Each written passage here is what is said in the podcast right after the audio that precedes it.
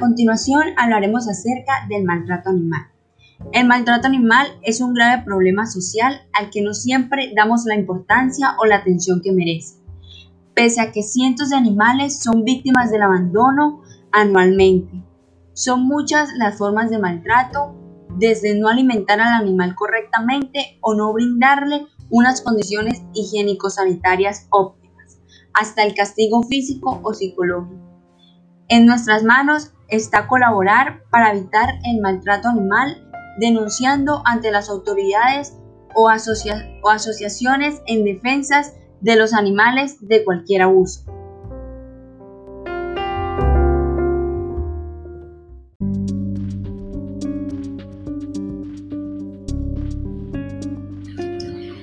La violencia inhibe el desarrollo de las personas y puede causar daños irreversibles.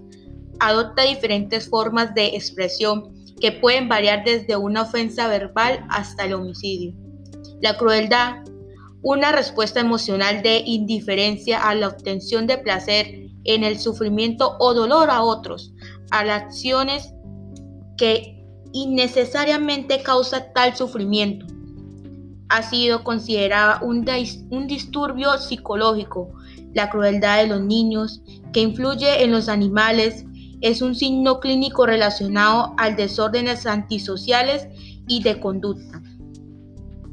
En las familias en, las que hay violencia, esta es una, estas son las que son más frecuentes, dirigidas hacia los más débiles, lo que influye ancianos, mujeres, niños y animales de compañía.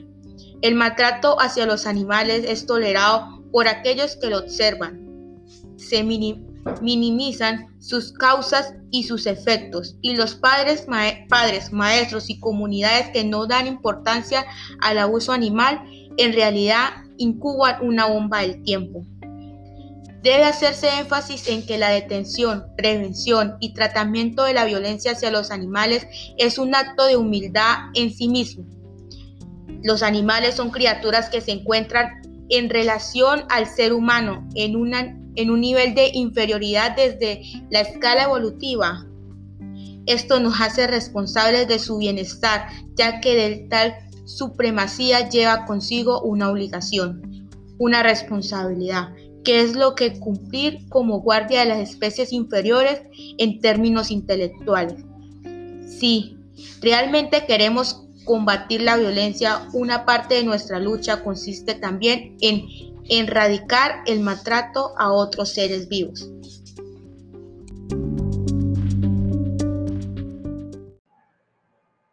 Bueno, ya hemos hablado sobre qué es el maltrato animal y sobre qué, qué hace que las personas tengan estas acciones de, de abuso sobre estos seres vivos.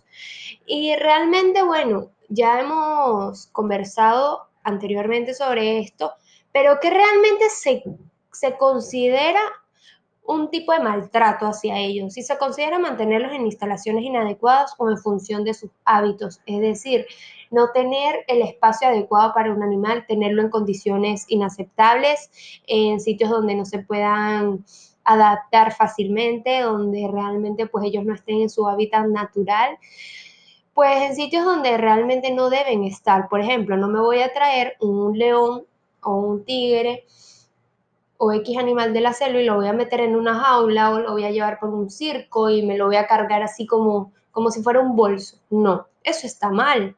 También, también está mal descuidar su higiene y salud o abandonarlos. Hay personas que, por ejemplo, adoptan o compran un perrito en lo cual en lo personal estoy en contra. Creo que es mejor adoptar, evitas el mercado de los animales y realmente pues le harías un favor a un animal abandonado en vez de comprar uno. Y descuidar su higiene, o sea, las personas lo adquieren de X manera y no, le, no, les, no los llevan a pasear, no los dejan que, que no lo bañan, no les dan adecuada comida o agua o X factores que necesita para el desarrollo de estos animales. También se considera no facilitarles alimentación adecuada para su desarrollo y el mantenimiento de su salud. De la alimentación va todo. Si un animal realmente no come lo que necesita, no consume los nutrientes que el cuerpo necesita para funcionar, igual que nosotros, la salud se deteriora, entonces toca llevarlos al médico regularmente obviamente, pero también con más énfasis en otras cosas. Puede haber desnutrición en el animal, puede agarrar cualquier bacteria, virus, le puede dar cualquier enfermedad porque los, animales estén débiles. También golpearlos, herirlos o mutilarlos. El último, obviamente, sí, se debe hacer si un veterinario lo indica, pero realmente a los animales no hay que herirlos, no, hay que, no hay que matarlos, no, realmente eso está mal y pues no debe ser así, no se debe agarrar un animal por ocio, por ejemplo lo de la corrida de toros y todas esas cosas, todo eso está mal.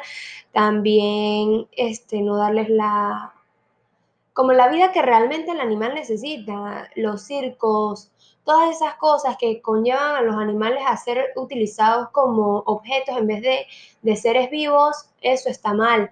Matarlos, de las, matarlos, no darles una buena alimentación, una buena vida, todo esto se considera crueldad hacia los animales.